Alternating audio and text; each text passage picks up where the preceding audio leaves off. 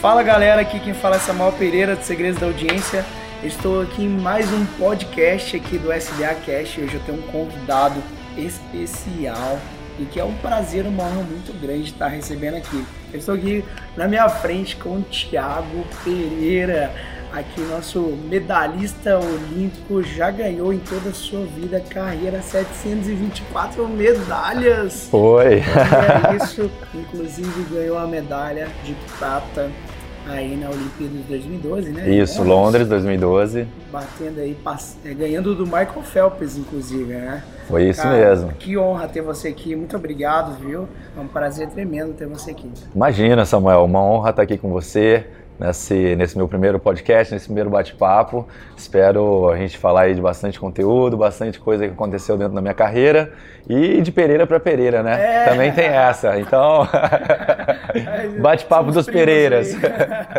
que legal, cara, que legal. E assim, a gente acabou de sair dos Segredos da Audiência, você tava lá também, foi uma honra te receber lá. Quando eu falei lá no POC, a galera, pô, o Thiago tá aqui, a galera aplaudiu, ficou admirada, uma admiração que tem por você. E inclusive estamos aqui, a gente falou, cara, vamos fazer, vamos fazer, estamos gravando aqui no, numa área aqui que a gente conseguiu aqui, né, próximo onde a gente podia gravar, mas é uma honra demais estar recebendo você aqui, viu, cara? Ah, imagina, a honra é minha. Eu quero perguntar algumas coisas para você, porque eu acredito que para ser um atleta de alta performance, de ponta, você precisa ter um mindset no lugar. Para ser um atleta que compete com o nível Michael Phelps e grandes outros nomes, tem que ter mindset. tem que ter a cabeça no lugar. E eu quero te contar também um pouco mais sobre a sua carreira, o que aconteceu, e também em relação ao atleta internet, redes sociais, como que é isso, como que funciona. Inclusive aí você tá em breve, vamos provocar ele aqui para fazer um trabalho também na, na internet. Já quer, né? Oh, eu já quero, eu já quero. É, como você falou, realmente tem que ter um mindset muito muito focado. E eu falo que assim, eu, eu acredito que o, o a maior dificuldade de um atleta, na minha opinião, não é nem ali nos seus 20 e poucos anos, né? Muita gente me perguntava, ah, mas como é que é, Thiago? Eu acredito que a maior dificuldade hoje dos atletas é quando a gente tem ali 14, 15, 16 anos. E por quê? Um, porque a gente não tem muito controle da nossa vida, certo? A gente, eu brinco que, poxa, pra gente sair do estado, a gente tem que pedir autorização pro pai e pra mãe.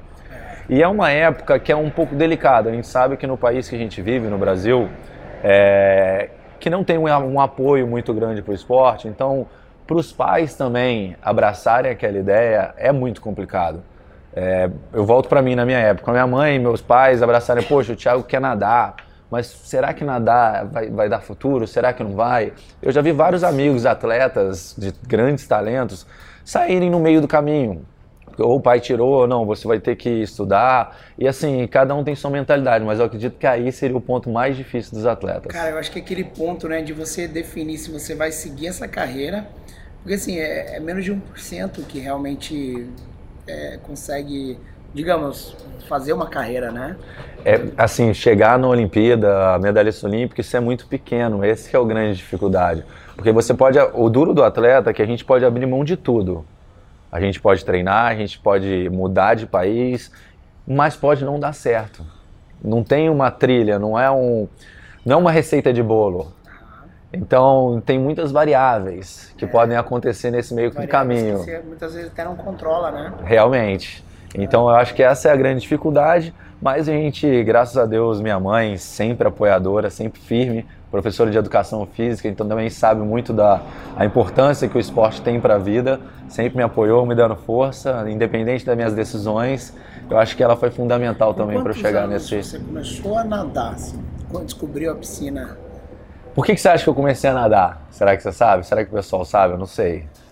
Você teve alguma história com afogamento, algo assim? Isso, isso. Eu tive uma história com, inclusive, até passar a mensagem, eu ando, hoje em dia eu tenho passado a conscientização para as pessoas que é muito importante a prática da natação, o aprendizado. É, eu sei que muita gente às vezes fala, ah, eu não quero que meu filho chegue numa Olimpíada, não quero que ele siga carreira, mas é muito importante aprender a nadar. Eu com quase dois anos ali eu tive um acidente, estava num dois churrasco, isso, um ano e meio para dois. Estava num churrasco na casa de um tio, e minha mãe me deixou pronto, tudo, e sabe aquela coisa de família? Pessoal, tipo, minha mãe, eu, gente, fica de olho aqui rapidinho no Thiago, que eu só vou tomar um banho ali e volto. E moleque pequeno, pessoal passa no meio, ninguém vê. Quando viu, meu primo já estava me salvando. Eu já tinha caído, eu não sei se eu caí ou se eu pulei na piscina, não lembro, assim, essa é uma história que todo mundo me conta. Mas meu primo já estava me salvando, eu já com a boca roxa, né? A minha mãe conta. E aí no dia seguinte minha mãe vai aprender a nadar.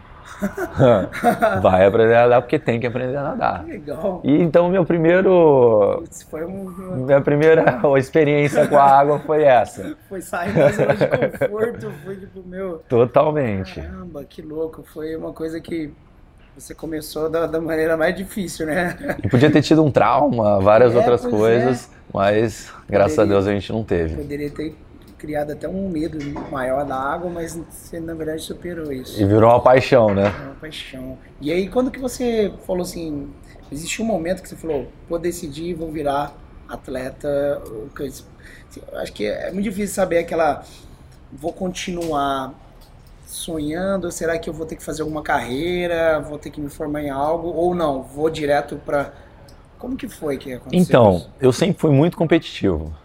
Cara, em qualquer coisa. em qualquer coisa. Bolinha de gude, não sei o quê, dar briga em casa, se perder, aquela coisa assim, do competidor mesmo. E, e eu lembro que ali para 10, 11 anos, é engraçado, né? Porque hoje a gente fala 11 anos você tomar uma decisão, então eu já começava a tomar minhas decisões ali. Com 11 anos eu decidi, eu gostava muito de basquete também, então eu ficava entre basquete e natação. Só que com 11 para 12 anos. Eu sou de Franca, né? Cidade é, de basquete. Eu sei, ah. pô, eu sou apaixonado com basquete. E com 11 para 12 anos eu tive que tomar minha primeira decisão na minha vida de atleta. Ou eu nadava ou eu jogava basquete. Os dois não davam mais. E por incrível que pareça, cara, é engraçado, eu escolhi a natação porque era o que tinha mais competição na época. Na minha cidade, no interior de Volta Redonda. Ah, entendi. Então eu falei, poxa, peraí, aí eu amo competir. O basquete não tem muita competição, natação tem um monte, então vou aqui. E eu já me dava bem na água, então essa foi minha primeira decisão, fui para natação. Legal. E aí, bom, falando agora sobre estar tá lá nas medalhas olímpicas, né? Eu acredito que imagino que a pressão de você chegar numa primeira Olimpíadas, por exemplo, já é um estágio nível AAA, nível mundial, né? Você está sendo visto pelo mundo inteiro a pressão do Brasil querer que você ganhe também, traga medalhas pra gente, enfim, né? Como que é chegar à sua cabeça numa Olimpíada? Como foi a primeira? Como que... Cara, minha primeira Olimpíada foi em Atenas 2004, com 18 anos. É, 18, 18 anos. anos. É, eu saí de casa com. Até. Não sei se eu comentei com você, mas eu saí de casa ali com 15 para 16 anos. Também acho que foi a segunda grande decisão da minha vida. Foi quando eu fui para Belo Horizonte. Ah, para BH. Para BH, para Minas, fui morar na República. E, e ali eu já estava correndo atrás do meu sonho, né? Que, que eu falo assim, até voltando um pouquinho, eu falo que um primeiro momento, tudo na vida a gente sonha. E a partir daquele sonho, a gente vê o que a gente tem que fazer para conquistar aquele sonho. E ali eu já estava no caminho. Então fui para Minas, fui morar sozinho e em dois anos ali de Minas até 2004, eu consegui classificar para Atenas, para meu primeiro Pan-Americano. Em Atenas, cara, foi muito interessante, porque eu acho que ali foi um divisor de águas também na minha carreira, que foi, uma, foi um ano de muita pressão de 2004. Porque eu tive um grande resultado na prova de 200 medley, e aí a Sports Illustrated, que é a maior revista de esporte do mundo, eles me cotaram como prata olímpica. Então aquilo ali gerou uma na imprensa do Brasil uma expectativa. E assim, cara, eu era um moleque de 18 anos que tinha saído de casa dois anos atrás, tudo novo. E aí imagina uma pressão inteira e eu começava a ver, gente, não é possível, o Brasil inteiro só eu tenho chance. E aquilo ali me gerou uma pressão muito grande. Nessa época você já tinha coach, nutricionista, médico, já tinha apoio, como que era? Nada, era Nada. treino na água, é, era aquela coisa, um pouco da mentalidade antiga, né? Acho que hoje em dia mudou muito a mentalidade dos atletas, era aquela coisa lá, o que vale é treino na água. Uhum. Então fazia ali 10, 12 mil no dia, já cheguei a fazer, meu máximo da vida eu cheguei a fazer foi 8 de manhã, 8 da tarde, 16 km. E, e assim, e aquele 16 km no 16 km, né? E ali, cara, eu lembro que. É muito esforço, né? É muito esforço, é muito esforço, é muita dedicação. Isso acho que a gente tem que deixar claro também. É, porque hoje em dia eu acho que as pessoas desistem muito fácil das coisas. Ah. E é bom também a gente falar isso, que a gente vai contar no decorrer, para as pessoas entenderem o quanto eu demorei para conquistar meu sonho. Né? Aí a gente vai falar e depois eu concretizo isso. Mas foi um nervosismo demais. Eu cheguei lá, tive um grande resultado, fui quinto colocado na minha primeira Olimpíada. Mas eu lembro como se fosse ontem, cara. Eu sentado ali naquele. Quantos atletas vão na Olimpíada? São ah, mais de 100 países. É muita gente. Não sei, acho que dá quase mil, mil e quinhentos atletas, mas que se classificam, né? Fora os que já os que tentaram e não. Porque são dois por país. E dessa primeira você já foi top 5, então? Fui quinto. Caraca. Fui quinto colocado. Quinto colocado. E, e aí eu lembro, cara, a gente no banco de controle. E, e, mesmo assim, quando você é quinto colocado, que já é uma coisa altíssimo, altíssimo, altíssimo nível, você ainda se sente triste que não levou de ouro aquela coisa? Como que foi? Então, nessa Olimpíada nem tanto. Porque nessa Olimpíada eu acho que eu conquistei é, o primeiro passo do meu sonho. Porque eu lembro em 96 eu assistindo o Gustavo e o Xuxa ganhando as medalhas deles, lá em Atlanta. E aí ele começou o sonho, poxa, será que um dia eu vou estar aí nessa competição? Poxa, será que um dia eu vou poder subir nesse pódio? Então o sonho começou lá. Então nesse primeiro momento na Olimpíada, mesmo sendo quinto, eu realizei um baita de um sonho. Porra, eu vim numa Olimpíada com 18 anos, eu fui quinto colocado, pá, e temos mais quatro anos para a próxima. E mais, pô, eu ainda tive uma honra e o orgulho de, poxa, eu participei da última Olimpíada do Gustavo e do Xuxa. Eles estavam lá. Então, poxa, imagina, você assistir eles em 96 e você sonhar e você ter o prazer de representar o seu país junto com duas pessoas que foram ícones, aquilo ali para mim também estava sensacional, estava nas nuvens. Que legal. E nessa época eles ficaram, foi a última Olimpíada deles. Eles foi a última Olimpíada deles. Qual posição, você lembra? Não lembro. Não lembro. Eu lembro que o Gustavo foi para revezamento, o Xuxinha, ele estava mais na, na prova do 50 livre. Eu, foi, eu, foi eu, na época, foi eu e a Joana, as melhores colocações do Brasil. Ah, legal. Muito bom. Nossa, animal. E, cara, você falou um pouco de esforço. É porque que eu acho legal, tão legal a gente falar nesse podcast, né? Porque quando a gente vê um atleta de ponta, é muita dedicação, é muito esforço. Seu resultado tá ali para todo mundo ver, né? Não tem meia. Não tem, não tem como. Tá ali escancarado se você vai chegar um dia e fazer bem ou não, né? E, e eu acredito que o mindset tem que contar muito, muito, muito, muito, né? Porque tem.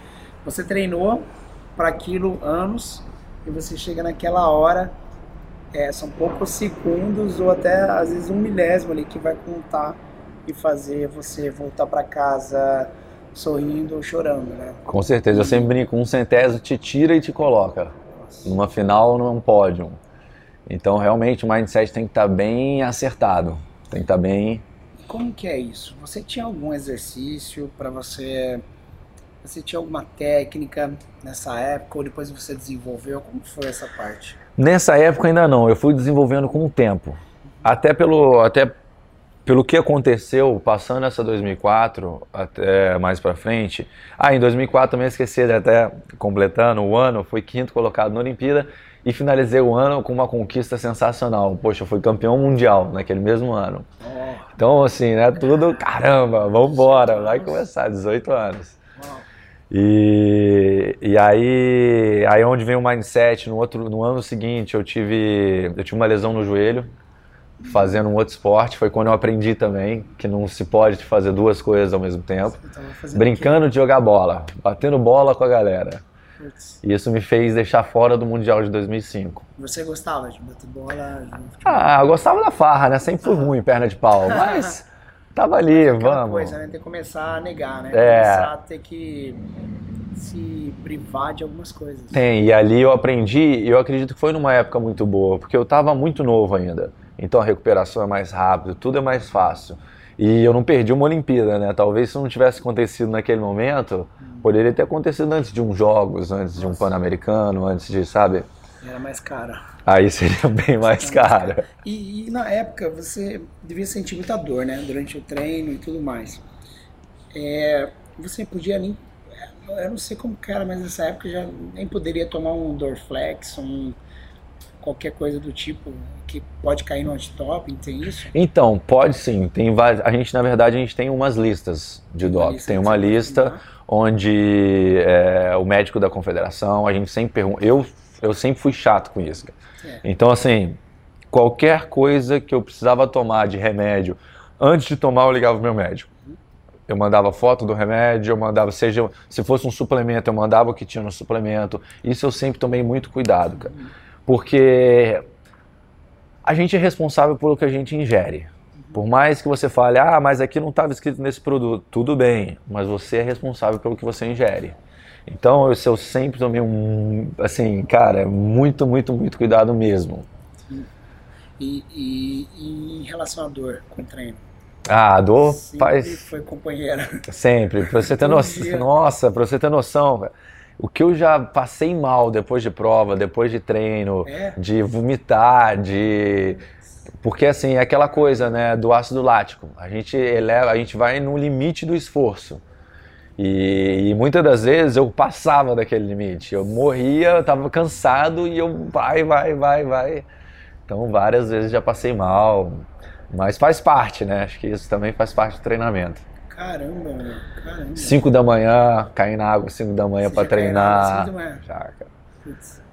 Na água, às vezes, muitas vezes até gelado. No começo a água no nem era climatizada. No começo da minha carreira era gelado, cara, era duro. Nossa, em Volta Redonda era, nossa, era difícil pra caramba. Caramba. Bom, é, e eu acho que na sua carreira teve uma coisa que foi muito dificultante também, você lidou com três grandes campeões também, né? Você pegou uma geração aí, Michael Phelps, quem mais que era que você pegava na época? Eu peguei uma geração que foi uma geração única dentro da natação, né? E eu falo isso com, com, com dados, porque foi eu, o Laszlo Tche, que é o húngaro, o Ryan Lott e o Michael Phelps. Foi uma geração que a gente participou de 2004 a 2016, a gente estava em todos esses Jogos Olímpicos. A gente fez final em todos. A gente disputou todos, em mundiais, toda a competição, o pau quebrava entre a gente ali. Então, foram adversários que foram muito difíceis.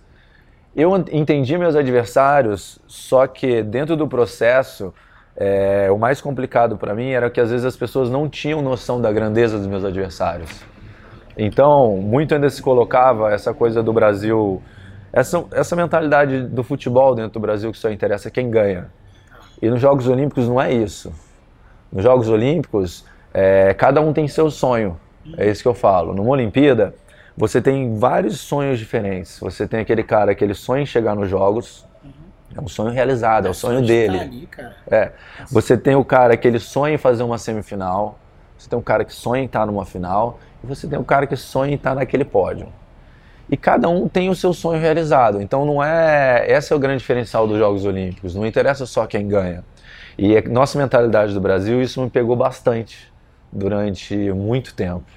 Porque eu tinha esses caras, eu muito durante muito tempo eu fui quarto. Na verdade, de 2004 até eu parar, eu nunca saí do top 5 uhum. da minha vida inteira. Eu sempre estava entre os top 5 do mundo. E era uma coisa muito dura, cara, porque incomoda isso. Incomoda a gente ler esse tipo de coisa, sabe? Porque ninguém sabe todo o esforço que você já fez para estar tá ali. Poxa, se sair de casa novo, você cair numa piscina fria, você cair 5 da manhã. Poxa, eu não tive, eu não vim de família onde eu tinha tudo na minha mão. Poxa, minha mãe juntava com as outras mães do clube para fazer, para vender barraquinha de comida e não sei o que, para conseguir ajudar nos custos da viagem. Então, assim, quando você vai vendo tudo e as pessoas a imprensa te batendo, você fala assim, poxa, quarto e último é a mesma coisa. É uma coisa que eu falo na minha palestra hoje, que eu faço muitas pessoas quarto repensar. E é a mesma é, coisa, era isso que falava. Era isso que falava. Eu faço muito pessoal repensar na minha palestra hoje em dia, que eu viro para eles e falo assim, galera, imagina todos vocês aqui. Se vocês forem o quarto melhor do mundo no que você faz. Se você vai da tia do café ou do maior CEO de uma empresa. Era isso. Era a mesma coisa. Para atleta é a mesma coisa. Mesmo assim. Mesmo assim, vinha. Thiago decepciona e fica em quarto. Caramba! Não sei o que, pá. Thiago decepciona e fica em quarto. Então, assim. Ah, você já deve ter chorado. Ah, muito, cara. Né? Muito, muito. Ah, Tiveram vários momentos ali. Eu te falo, Olimpíada de 2008, chorei bastante. É, eu vim de um PAN do Brasil 2007, onde eu tive um grande resultado. Eu achava que ali seria o meu momento não foi.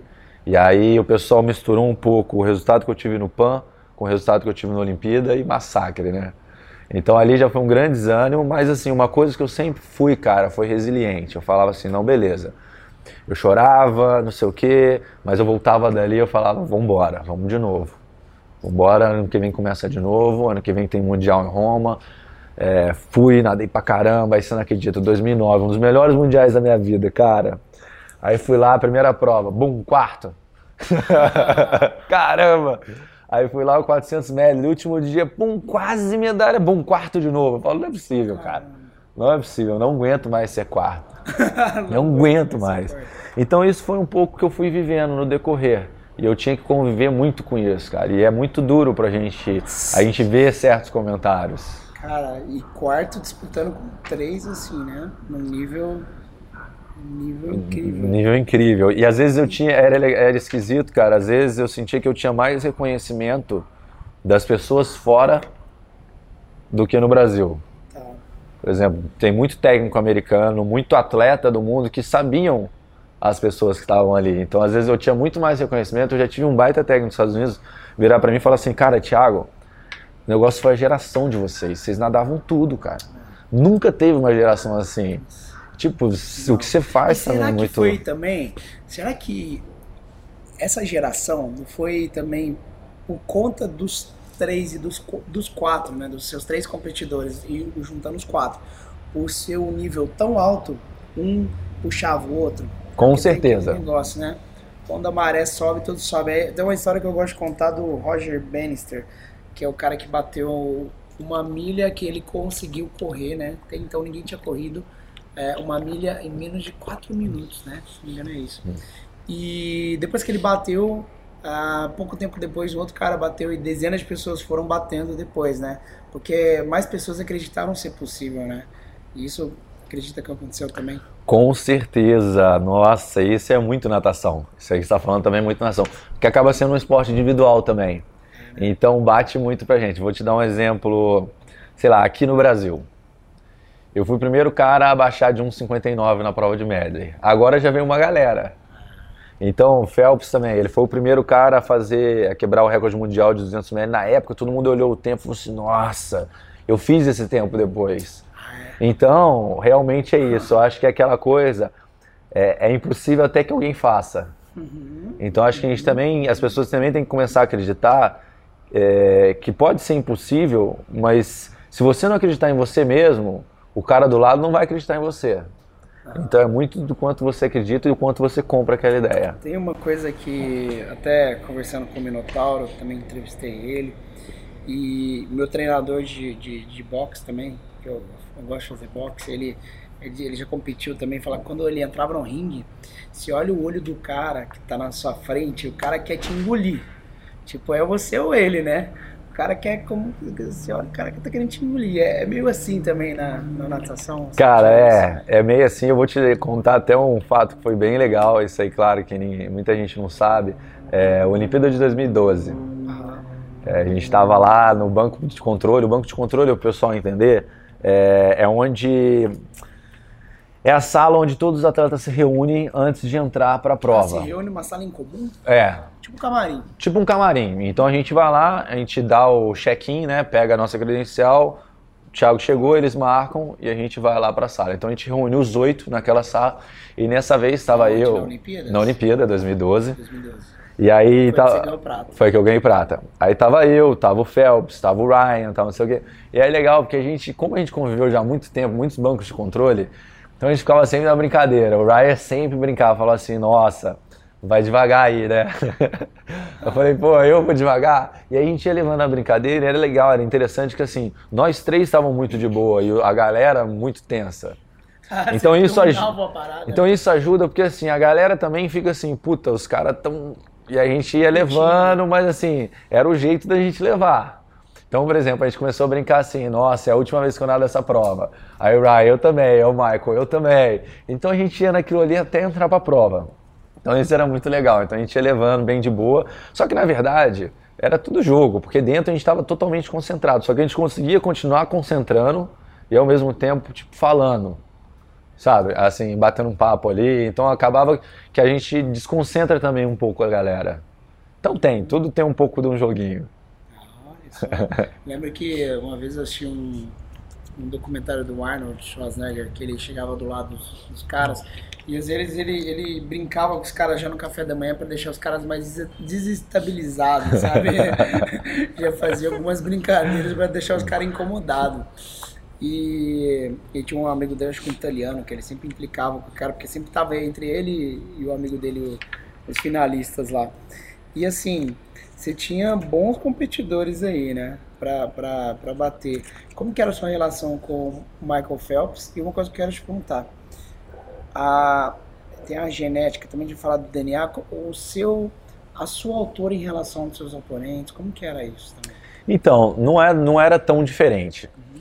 É, o pessoal tem essa imagem de, nossa, o Mike é gigante. Não, o Mike é um pouco maior que eu, é, mas não é, não é um cheque.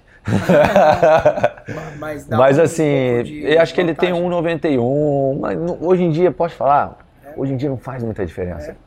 Hoje em dia você tem uns japinha pequenininhos que estão destruindo, estão nadando pra caramba. Então começou a ser muito técnico Nossa, também. Eu tenho um 86. 86. Um 86 e meio. É, por enquanto, né? A gente vai diminuindo. a idade, o pessoal fala que daqui a, daqui a 30 anos a gente está com uns 84. Mas eram grandes adversários. E eu tive uma história também bem curiosa, que aí eu acho que é é, onde a gente fala um pouco também do mindset, que você me perguntou um pouco atrás. E eu acho que agora é o ponto até para a gente contar. Em 2011, né, com todos esses caras, com todos esses adversários, eu tive talvez um, um dos maiores desafios da minha vida. É, eu já tinha ido para dois Jogos Olímpicos, eu já tinha ido para dois Pan-Americanos, já tinha algumas várias medalhas em Pan-Americano, já tinha batido recorde mundial em 2007, e eu tinha já isso como currículo. Mas faltava a medalha olímpica, faltava medalhas em campeonato mundial de piscina olímpica, que é de 50 metros. Então tudo isso eu achava que faltava para minha carreira. Em 2011, eu, eu achei que aquele mundial seria o momento, depois de tantos quartos na minha vida, tantos quartos, quartos, quartos, quartos. Falei, cara, vai ser agora. E eu lembro que assim que eu entrei para nadar a prova, eu tive um pensamento que ali me matou. Na hora que eu entrei, anunciou meu nome, eu fui andando pro bloco, é, passou na minha cabeça o seguinte pensamento: poxa, eu não posso ser quarto. E aí, cara, você botou em dúvida, ferrou. aí ferrou. E ali Ali eu fui sétimo, Nossa. não foi nem quatro, eu caí para sétimo. Deu uma insegurança na hora. Deu uma insegurança na hora e. Cara, que manda a cabeça mesmo. Manda muito, cara. O lactato foi lá em cima, eu passei mal pra caramba depois dessa prova. Lactato, você falou? Lactato é o ácido lático, que é o que assim, é aquela. Você já correu tanto que você sentiu enjoo depois? É assim, é. Ferro, muito, muito, muito, que aí você fala, nossa, eu tô meio enjoado, isso é o ácido lático. É, é, o que dá no nosso corpo quando a gente faz um esforço muito grande. Mas aí a gente teve um mindset em 2011 que foi muito interessante para minha carreira e eu acho que isso é um recado até para deixar o pessoal que está ouvindo a gente que depois dessa prova que eu passei mal, todo esse desapontamento que eu tive, isso foi dia 28 de julho de 2011. E aí eu resolvi que eu ia parar de nadar, eu não aguentava mais é, essa coisa da imprensa, quarta e última é uma coisa, o Thiago decepciona. E você tinha quantos anos ainda? Eu tinha 25. Com 25 eu já estava querendo desistir por causa de, desse... Já. Do, do quarto. Mas não era já, se você pensar, poxa, já estava vindo desde 2000, né? Porque são ciclos olímpicos. Uhum. Então a gente já estava nessa quase 11 anos. Então chega uma hora que você fala, cara, não é possível. É sempre uma rotina, é sempre uma dieta nova, é sempre uma. E é muito treino, você se mata no treino, e às vezes a pessoa, sabe, é uma fala que te machuca. É muita exigência, né, cara? E ali eu falei, não dá mais. Cheguei a falar com o presidente da confederação, com o diretor da confederação. Falei, galera, não quero mais, quero outra coisa para minha vida, não aguento. E aí, na época, meu, tre meu treinador dos Estados Unidos, que era o Dave Salo, ele virou para mim, eu já tinha saído da outra prova, falei, não vou competir aqui mais, me corta da competição, já era. Ele virou para mim e falou assim, ó, faz o seguinte, é, compra esse livro e depois você me fala. E na época eu tinha comprado, logo tinha saído o negócio de e-book. Já quero saber que livro é esse. Já tô curioso aqui. Logo que saiu esse negócio de e-book, aí eu peguei e comprei ele na internet, chama The Training Camp, do John Gordon. Training. The Training Camp. E, e aí eu li, cara, em uma semana. Acho que eu nunca tinha lido um livro tão rápido. Aí eu li e ele me fez repensar era lembrava um pouco a minha história. Era a história de um, de um cara que ele não sempre batia na trave, não chegava e ele continuava insistindo, insistindo, insistindo. Foi daí que eu virei e falei assim, beleza, não vou parar, mas eu vou tirar um tempinho. O pessoal falou, cara, tira umas duas semanas, dá uma, dá uma desligada, tira umas férias, dá uma desligada na cabeça. Eu dei uma desligada, dei uma viajada por ali mesmo. Peguei um amigo que já ia fazer um, um rolê pela Europa. Falei, cara, já vou com você então. Vamos aproveitar, vamos dar uma desligada na cabeça e depois a gente volta. E aí foi quando tudo mudou, que é a coisa do mindset. Que foi quando eu comecei a acreditar realmente que não adianta só a gente estar pronto fisicamente para aquele momento. A gente tem que estar pronto fisicamente e mentalmente. Uhum. Porque ali. Espiritualmente também possível. Espiritualmente, com certeza. Porque ali foi quando eu aprendi que numa Olimpíada você, você não tem que estar pronto um minuto depois ou um minuto antes, você tem que estar pronto na hora exata. E se você não estiver pronto na hora exata, amigo, espera quatro anos para você tentar de novo. A regra é essa. Ou, é, nossa, ou teria passado até, né? Já não teria uma. Na verdade, são quantas Olimpíadas dá para competir normalmente? Quatro ou cinco? Ó, o cara que mais competiu no Brasil fez cinco Olimpíadas na natação, é. que foi o Rogério Romero. E eu fui para quatro já seria a quarta, né? Então, ou seja, talvez nem teria mais uma, sei lá. Talvez nem teria. E aí eu comprei a ideia. Já desistir antes também, né? Que nem você já queria desistir com. Já queria desistir antes. Depois da segunda, não chegaria nem na terceira. E aí, cara, foi quando veio essa coisa do mindset. Que aí eu tive, tive uma baita de uma conversa com o meu médico na época, que era o Gustavo Maglioca, que era o médico da Confederação, médico do Comitê Olímpico do Brasil. E eu sentei, cara, lembro até hoje, comecei a chorar igual uma criança na frente dele. Falei, ah, eu não aguento mais, eu não aguento mais ser quarto, aquela coisa toda. Preciso de ajuda.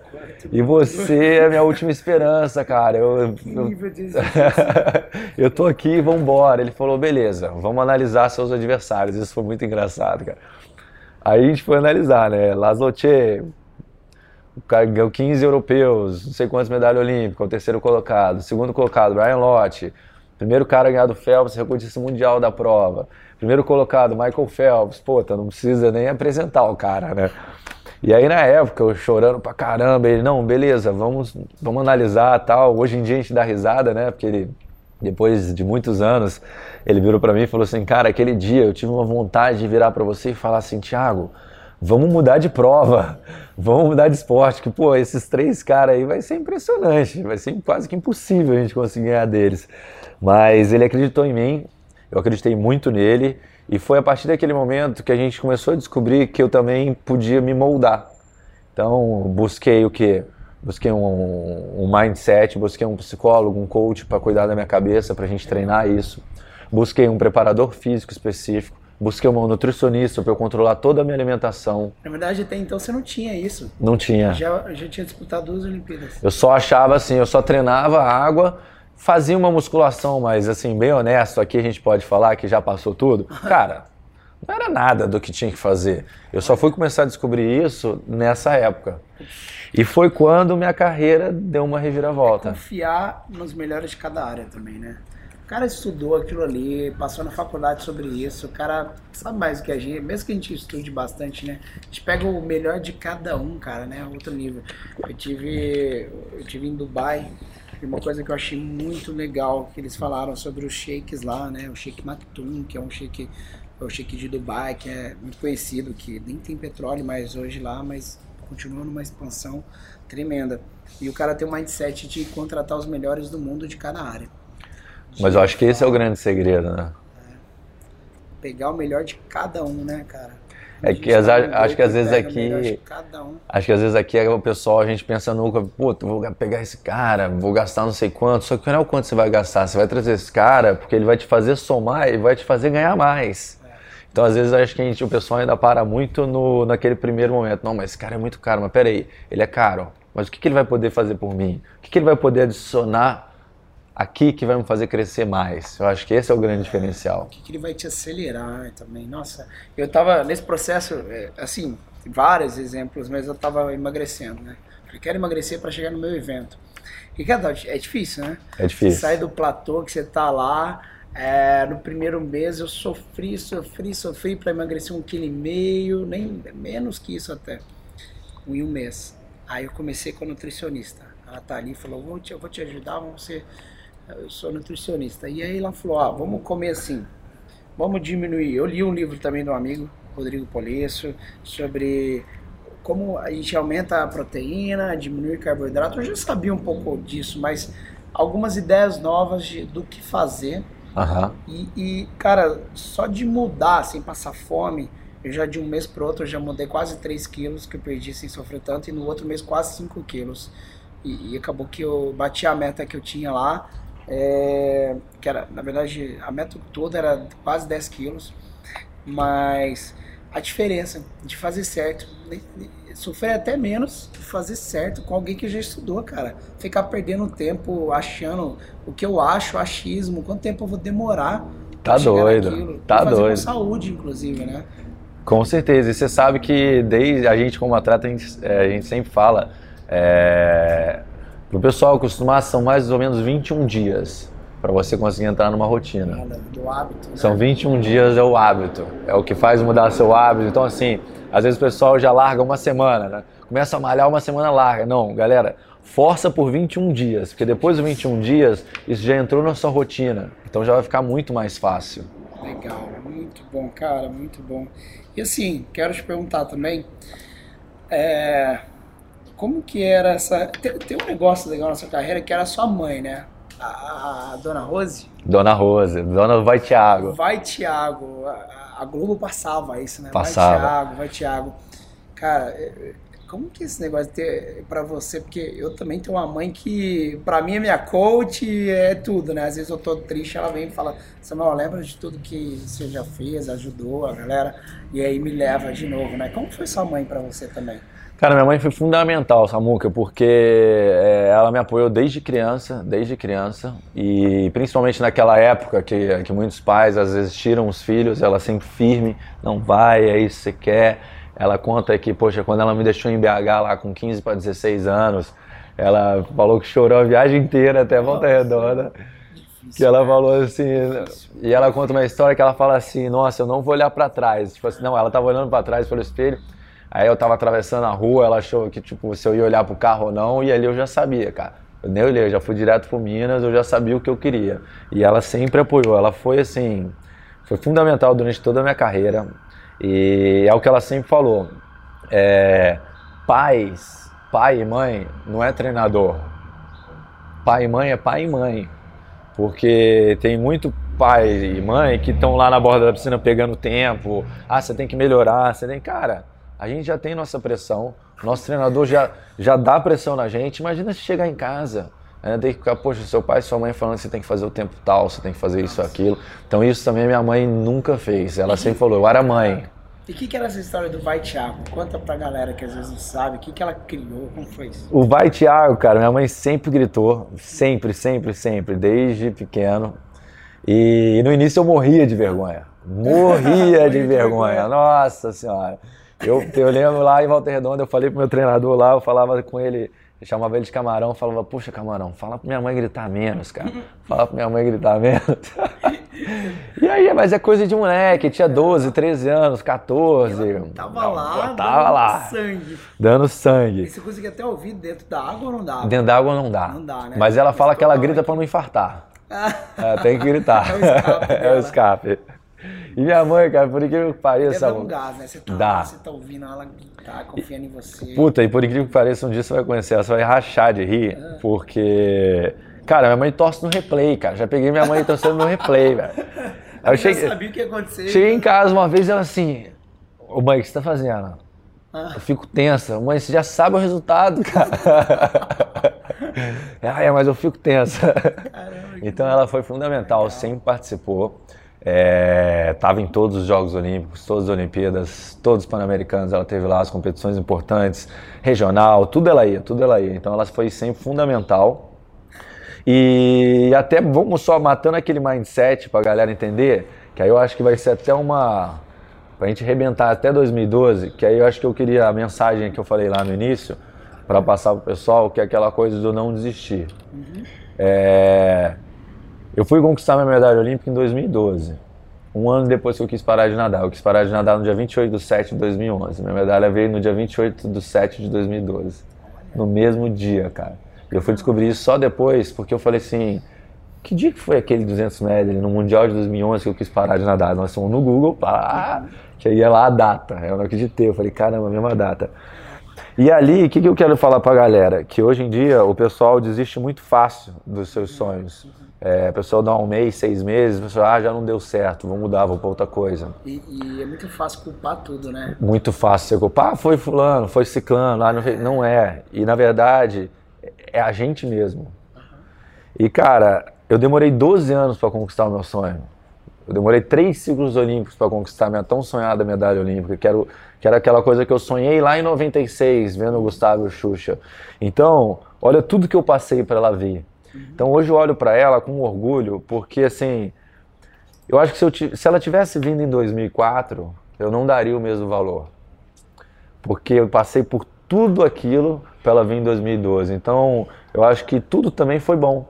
Eu acho que depois que a gente passa, né, tem hora que a gente pergunta na nossa vida, fala, gente, não é possível, por que, que isso está acontecendo comigo?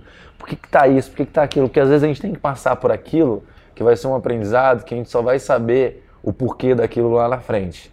Então eu falo que assim, hoje eu olho para minha medalha e eu sei o quanto ela vale e o que eu tive que fazer para conquistar ela. Custou muito, né, cara? Custou. Custou muito esforço. E como que era na época, fazendo uma última pergunta aqui também, sobre a época da internet, é, na época que que é para você essa relação do atleta com a internet? Porque também hoje o atleta tem que estar na internet, né? Hoje, até que na, na época que você começou ainda tem, tinha menos Instagram, né? Talvez na hora que você estava das últimas aí, tem dois anos, né, que foi... Eu, é, é legal a gente falar de, de rede social também, sua área eu sei, claro, e porque eu acompanhei os últimos quatro ciclos olímpicos. E, cara, é uma mudança muito grande. É. Muito grande. Você pegar 2004 para 2008, para 2012, acho que nem tinha Instagram. Ah, 2012 tinha, tava assim, saindo, não, tava, não tava muito café com leite, né? Tava tá. muito. É. E aí, uma mudança bruta que eu vi muito grande foi de 2012 para 2016. Muito grande. Esses quatro anos mudaram muita coisa. Nas redes sociais, é, veio Twitter, veio Instagram, Facebook, veio. Então, assim, teve uma mudança muito grande. É, o pessoal começou a ficar mais ligado em rede social, em Instagram e tudo mais. E aí, em 2016, quando eu lembro quando a gente entrou na Vila Olímpica, eles começaram com story do Instagram. Que eu lembro assim, o que, que é esse negócio aqui, cara, a gente apertava e não sabia o que, era aquilo direito. E, e assim, e ali acho que eu comecei 2016, a ficar mais ligado, 2016. Foi aqui no Brasil. Foi aqui no Brasil. Hum, então ali começou, foi minha última. Parei em casa. E, e, cara, foi muito legal porque aí eu comecei a ver essa coisa do Instagram, comecei a ficar mais focado. Está sendo um desafio que até ano passado eu fui para Olímpia, fui para fazer um, um, um, curso rápido de uma semana lá com conhecer sobre os Jogos Olímpicos, como nasceu e teve uma discussão que a gente levou para o grupo que foi rede social. É, e assim, o quanto ela pode ser positiva, mas dependendo o quanto ela pode ser negativa para você também. Por quê? Comentários, tem comentários que te machucam, haters, é, um grande cuidado que a gente sempre fala cuidado, principalmente em época de competição, o que você coloca. Tenta ficar distante disso. Isso é muito cobrado, né? É muita, é muita cobrança, é muita. E é muita coisa, cara, que, é, que é, você sabe melhor do que eu. O, hoje em dia, a rede social, o pessoal atrás do computador é aquela coisa, o pessoal é muito macho, né, atrás do computador, é. para meter pau, para não sei o quê. Verdade. Mas a pergunta é assim: o que, que você está fazendo? Né? O que a gente às vezes quer perguntar: o que, que você está fazendo para melhorar a vida de alguém? Para fazer alguém uma, uma pessoa melhor, que, entendeu? Então, assim, esse é um outro grande cuidado, porque o pessoal acha que hoje em dia é muito isso, né? escreve ali, mas poxa, pra que eu fico olhando, cara, isso não leva a nada, né? Não leva a nada a pessoa, não leva. E, e eu sinto assim. Ah, só pra gente finalizar, um, acabei de lembrar uma coisa aqui, que assim, que é o que eu acho que eu sinto um grande diferencial no Brasil, voltando só aquela coisa do cultural do futebol, só pra sacramentar. Eu lembro uma vez eu estava cortando cabelo nos Estados Unidos, eu vou te explicar a diferença de como as pessoas te olham lá e como é aqui. Tava cortando cabelo nos Estados Unidos eu não falo muito, né? Tipo de. Ah, sei lá, eu falo da minha carreira, mas vou falar uns pouquinhos, sabe? Aí o cara perguntou: o que, que você faz? Eu, ah, eu sou atleta tal. E aí, pá, cortando cabelo. É, mas atleta, tipo, você treina? Eu falei: treino, treino, treino aqui na UFC e tal, pá. Ah, mas tipo, atleta, eu já tinha ido pra três Olimpíadas. Ele, ah, você, tipo, você já foi pra Olimpíada? Falei, puta, já, já fui pra Olimpíada. Ele, caramba, você já foi pra Olimpíada? Aí no Brasa é assim, saca no Brasa. Pô, você nada, nada, você é atleta, é. Tu já foi pra Olimpíada? Já. Ganhou? Ganhou. Ganhou? É. Então acho que assim também a gente tem que começar a valorizar. Eu penso assim, a gente tem que valorizar é, os nossos atletas por, pela dificuldade que é ser atleta no Brasil.